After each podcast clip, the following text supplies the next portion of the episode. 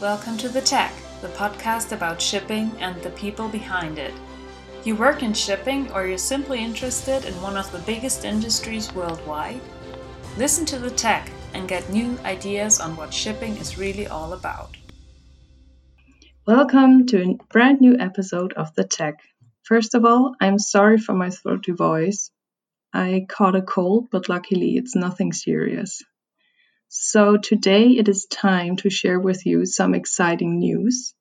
RHL got certified by ISO 14001. Both me and my guest Risto Sippiläinen worked on the certification and we are proud to have achieved this big step. But before we get into detail, I'd like to introduce Risto. Welcome, Risto. For how long have you been working at RHL and what is your professional background? Yeah, hi, hi Pauline, and nice to be here in the tech. Yeah, I have been in RHL already quite a long time. I, I started here in 2012, and I have now in the next week my ninth anniversary. So oh, wow. I, there is, I think, not so many uh, colleagues who have been here here longer.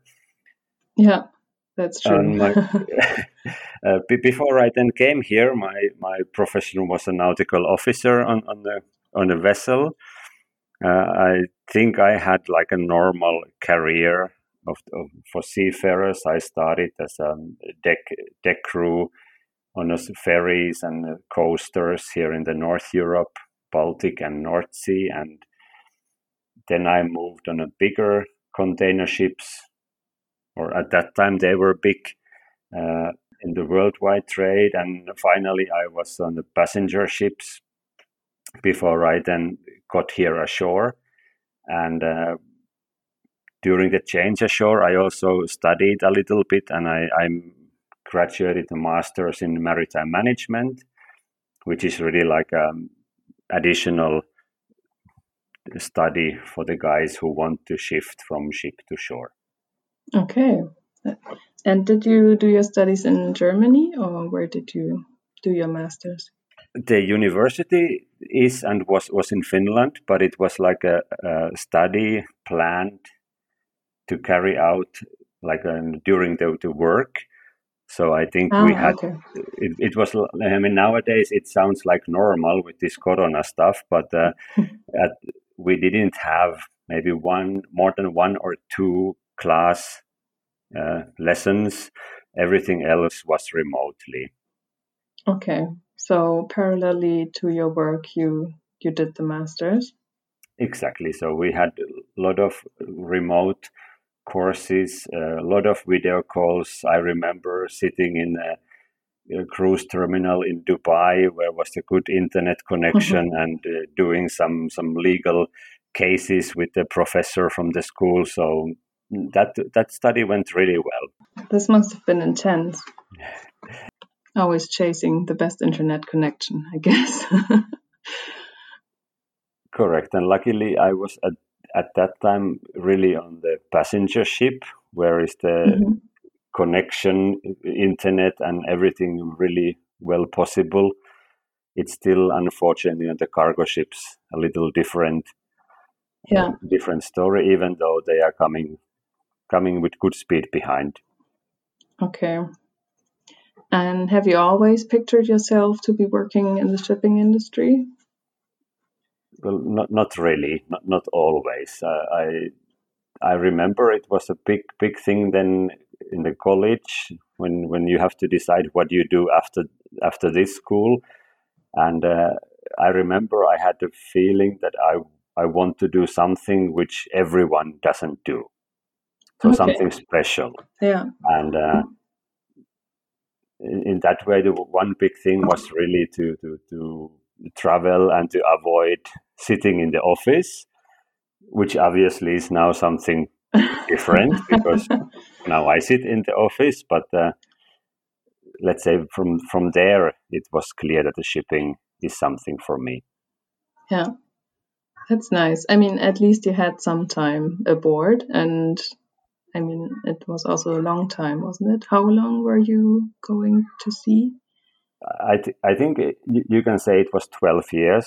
Yeah. Um, more or less there was always school between and, and so but from the first ship first contract as a seafarer until the last it, it was 12 years okay and now you're working at RHL and what are your main tasks here yeah, at RHL, I have I have basically two parts. Uh, one, I'm I'm the designated person, and the other is the quality manager. So, designated person is is a role which is required by the ISM code, and this this guy is like a link between the ship and the shore. Um, you okay. you could say it's some kind of like a whistleblower line, like a hotline. Um, with the idea that uh, if something is not not correct on board or the ship or the master has a feeling that the company is not providing proper support they should have a then possibility to contact me. And the dpa has a big role to monitor the safety and the environmental protection aspects. So that sense dpa has nothing to do with the commercial uh, effectiveness of the ship. Yeah. And uh, yeah, basically we, we do that. And um, one one important thing is that uh, as a DPA, I I have or I, I, also must have then a good contact to the top management of the company, which here in RHL works really fine. And um, in that way, DPA can then solve or clarify these problems or discrepancies. Okay, so would you consider yourself to be like the first contact person for the crew aboard? So if something occurs, you're there for them, and then you communicate to top management. Exactly. As a DPA, it's it's really like that. Mm -hmm. So okay, it is even required. So I think my my telephone numbers and everything are posted everywhere. Um, but I, I think it's also lit, little more. So I, I know a lot of our seafarers. I have met many of them uh, personally, and uh, I think there is also like like friendship connection. That's nice. Bit. So um, especially now in the Corona times, there has been a lot of contacts and questions. Mm-hmm. Um, like discussion how where is this world going what is happening and and so on so that way i think I'm, i have a good contact to our colleagues on board. Yeah, that sounds like an extremely important position to to be honest, because yeah, especially in in these days, it's it's so important that the seafarers get to uh, raise their voice. I would say, and that somebody would listen. And I think they wouldn't. Maybe they wouldn't um, be courageous enough to to address top management like at first sight. And also they are busy with like a million different things. So that's very important. And i guess it gives everyone a good feeling that you are there for them so to say. I think it's really like that. And especially um, for the let's say the ratings also or junior officers who don't really communicate with the office, mm-hmm. uh, but we have maybe met on board or in some of our seminars, and they have like a face who, who to connect to. Yeah, yeah, exactly. And I think that is. Uh, it is, of course, for me sometimes uh, difficult when the questions come from the colleagues, and mm-hmm. I unfortunately don't remember really everyone, and then it takes a moment that who, who are you now really, and where did we met? But then then it always comes back. Yeah. Okay. So actually, this sounds like you are never off work because you get calls all the time, or is it not that intense? it is not that intense, and. Uh, I, together with my colleagues in, in quality department and uh, also other departments here at Show, we have tried to like to, to limit mm-hmm. our working times and try to think what what must be handled now. Yeah, and of course those things are handled now, even if it's then Saturday evening. Uh, but we try to stick to our working hours and to, as, as good as we can. Uh, it's a little similar, like we also try to respect the, the working hours of the crews on board and um, Yeah. not not to disturb them with the too many questions in the middle of the night and, and like that so but but no my, my phone is not ringing like every night okay, that's good to hear. so, uh, what would be a typical situation that you're dealing with, like on a day to day basis, or what kinds of calls come in on a Saturday night? yeah this day to day basis that that's a really really good question first i must say i'm very sure i don't have two similar days Mhm. they, they're always something but it's really uh, what could happen on, on evenings or weekends it's always something urgent Yeah, something where the, the ship needs assistance like now. Yeah, and uh, it is often also so we have a system uh, where the responsible shore staff must be contacted first but uh, everybody cannot be always available. So um, of course not. Yeah, I'm, I'm in many cases like a backup where I receive the info that the, the ship or the master tried to contact somebody else, but they were not um, replying. So then, in, in such a case, for me, it comes at the beginning, at least like a coordination ashore, try to find a colleague that they can then continue the part which is their responsibility. Ah, okay. I see. so this is one part of your work, and the other part of your work is that you're in charge of different certification processes. And as I already mentioned in the beginning, we were just certified by ISO 14001. Congratulations, by the way. Thank you. and um, what certifications play a role in a shipping company besides this ISO 14000 and why does a shipping company get certified at all?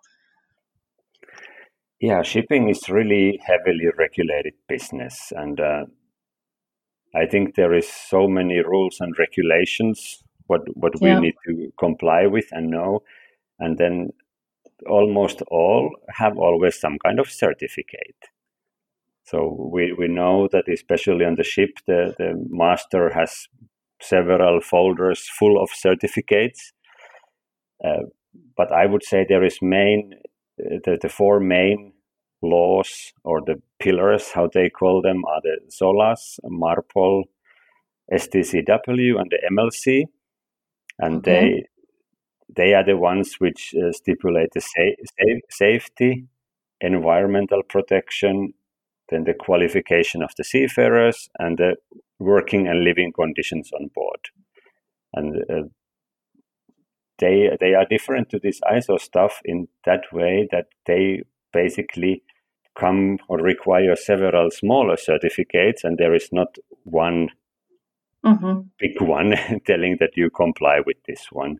So they are like the international ones, and not not to make this now too simple. Then we have, of course, many national uh, certifications, depending where we are as an office, or where the ship is, or where the seafarer is coming, or where maybe the crewing agency is uh, located. So there is really, really a lot things, a lot of certifications we, we need to be aware of.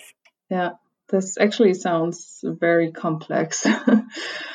and yeah, so these certificates work to integrate minimum standards in the shipping operation, or what's like the main point about all these certificates?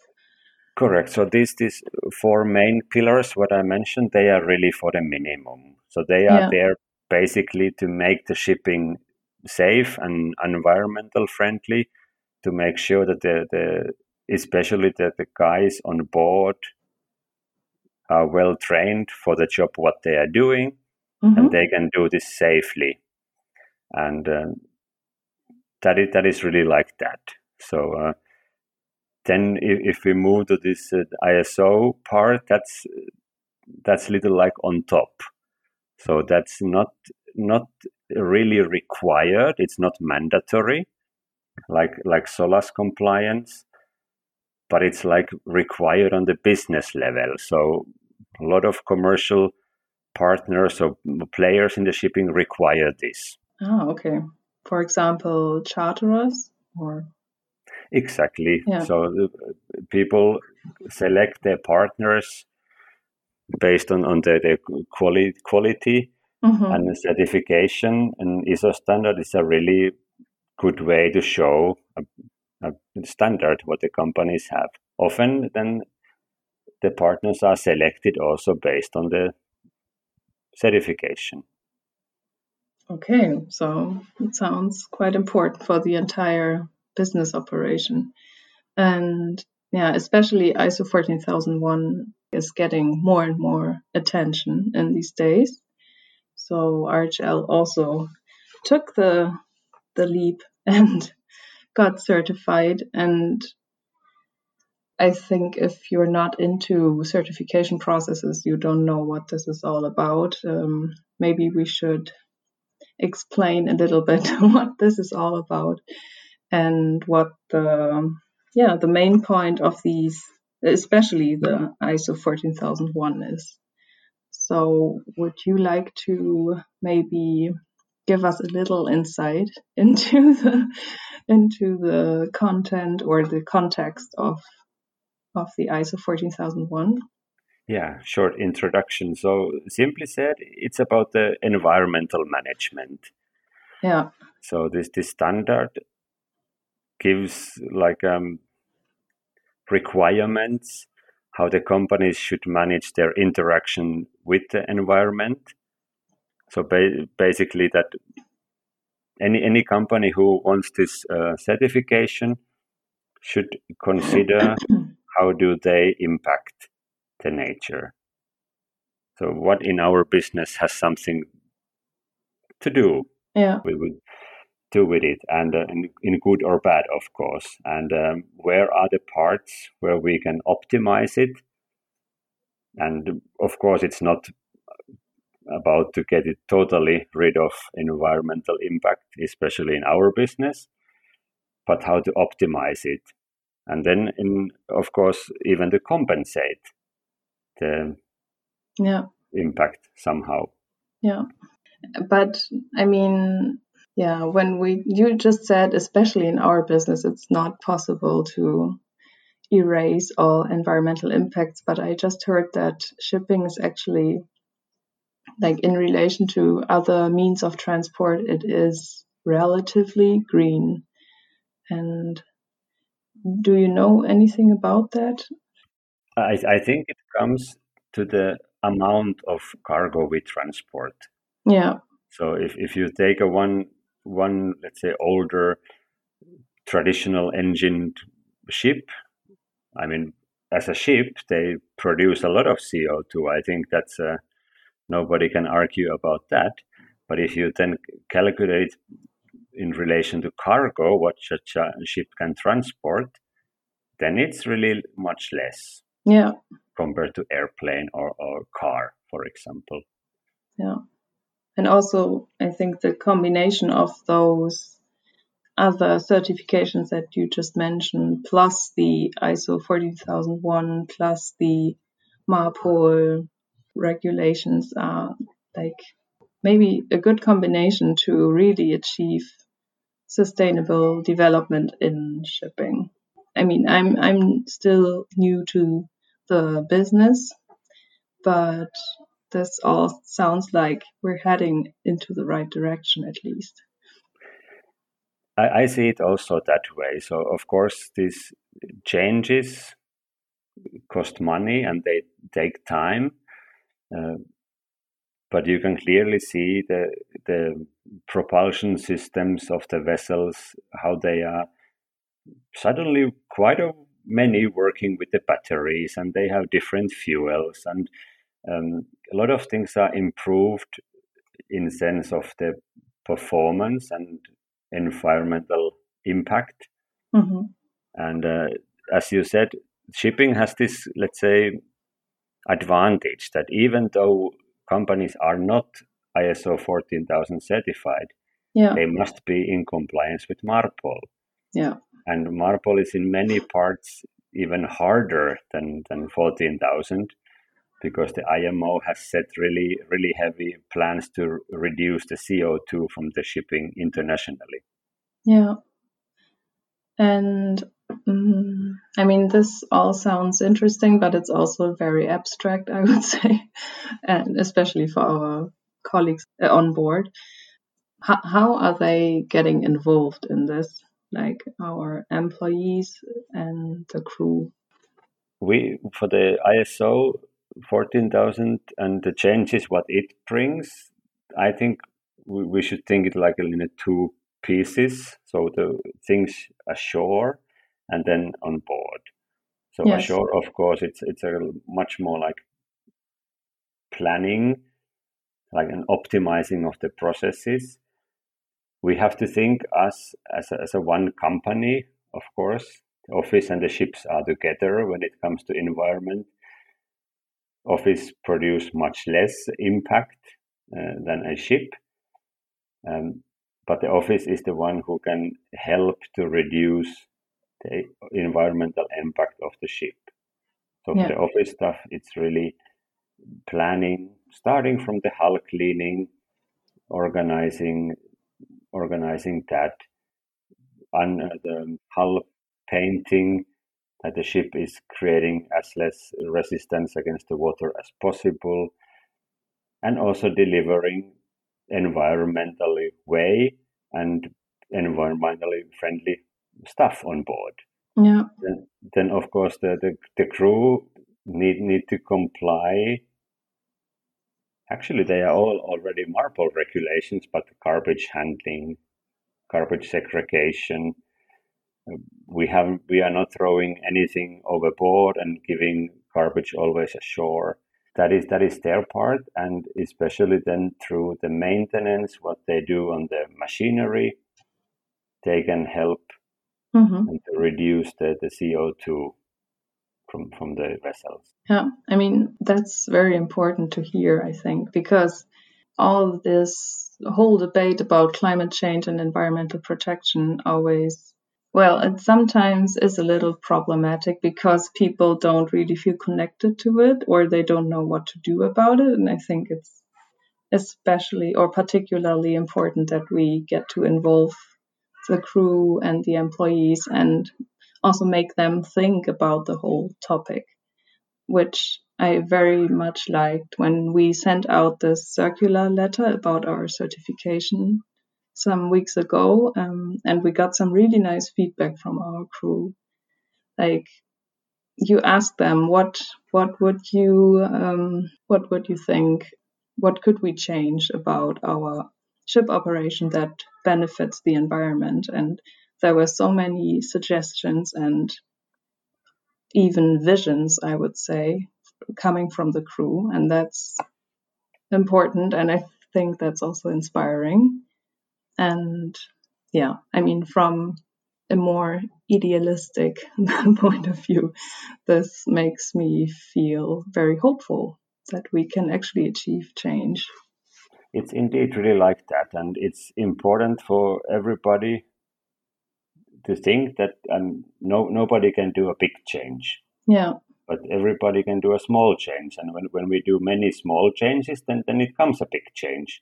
yeah, And uh, that is that is really really good. And the feedback from the colleagues on board, and also some feedback from the colleagues ashore. I, I think it's it's it's a good start, and uh, we of course try to look them what can be like uh, regulated company wise from here, hmm uh, and uh, but as you said, it, it's a really good start that the, everybody think about it, and that's that's already a really big thing. yeah. So the first step is is taken, so to say. Exactly. Yeah. So uh, stepping away from this whole certification topic, um, back to your work. What what's your favorite part? Do do you have a favorite part of your work? I, I would say it's the variety. So Yes. there is so, so many things happening, and um, I hear that a lot, actually. I, I often say my, my colleagues here that uh, especially in a moment when something totally new and let's say strange happens that yeah, isn't it so that we just thought that now we have seen everything what can happen and then something totally new happens and something what nobody can really cannot imagine. Yeah, but it takes place and then then it's really interesting to try to then start solving it.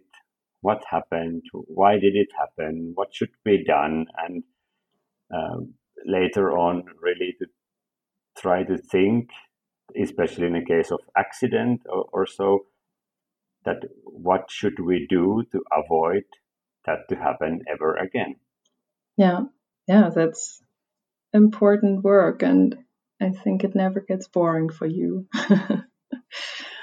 that there is always something new and uh, yeah, what I what I also also like is that the like this to create a structure to the work. Um, try to think how how like at least the normal operations work and to make them so standard uh, that there is as little holes for possible accidents. Yeah, and um, yeah that is the, the part where we of course write a lot of procedures a lot of checklists and uh, we we try to do them like user friendly most of them are used by the colleagues on board.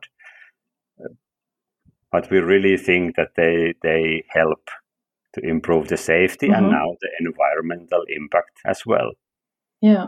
Cool.